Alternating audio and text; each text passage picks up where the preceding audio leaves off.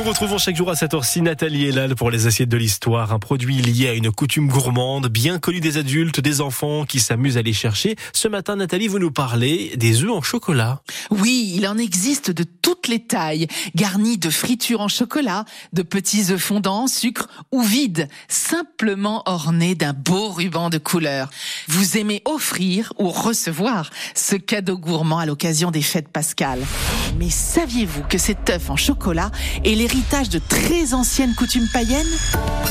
Sous l'Antiquité, en Mésopotamie, c'est-à-dire dans la majeure partie de l'Irak actuel, posséder un œuf d'autruche est un symbole important de richesse.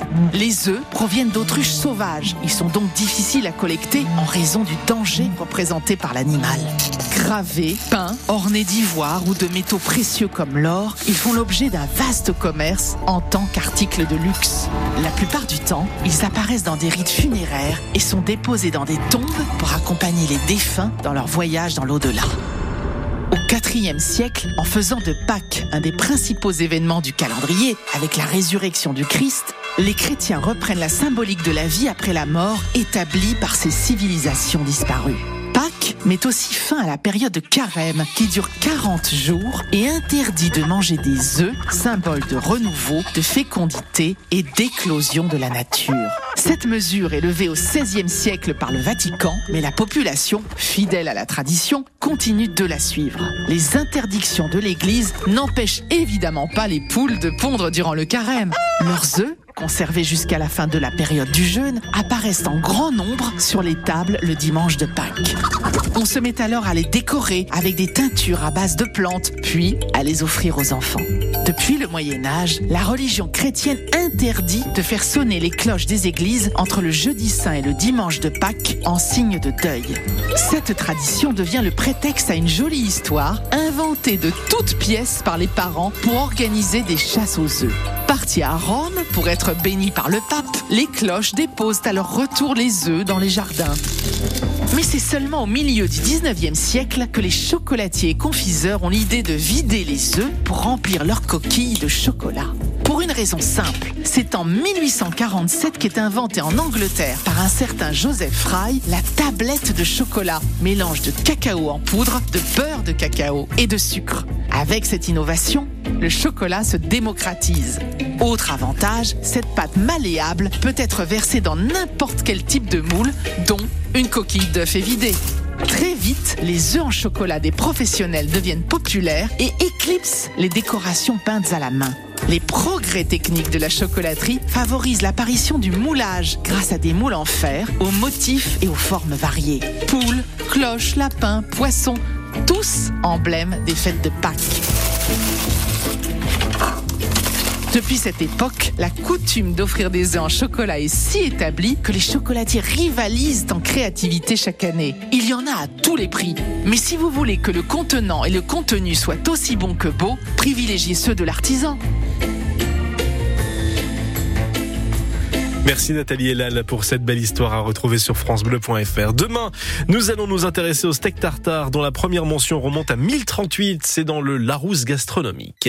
Vivien Savage tout de suite avec la petite lady pour nous accompagner à l'actualité de 11h. Et après 11h, le ch'ti qui gagne, messieurs, dames. Nous allons en parler. Restez avec nous, vous êtes sur France Bleu, vous avez fait le bon choix.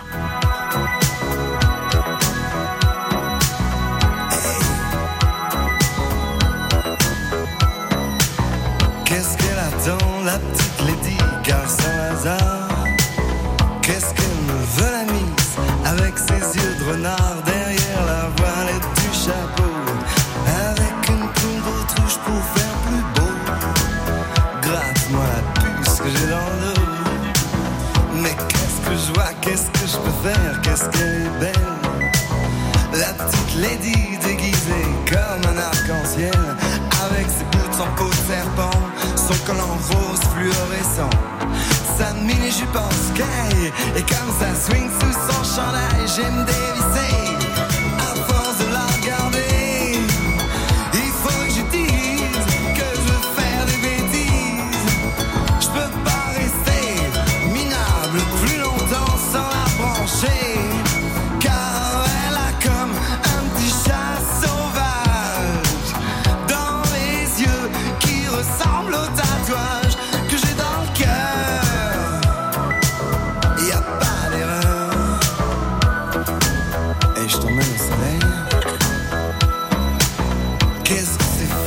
Qu'est-ce que ces choses que tu dégages? Si je te le dis pas tout de suite, j'aurai pas tes images, mais je vais pas laisser passer le train. Pour ce genre de voyage, j'ai peur de rien. Ah là là, qu'est-ce que tu bouges bien? On dirait que le monde est à toi quand tu promènes. Sur ce quai de gare Cendrillon, tu marches comme une reine dans les yeux de ces types qui traînent avec leur blouse de fin de semaine. Et moi, comme je t'imagine, aussi givré qu'une mandarine,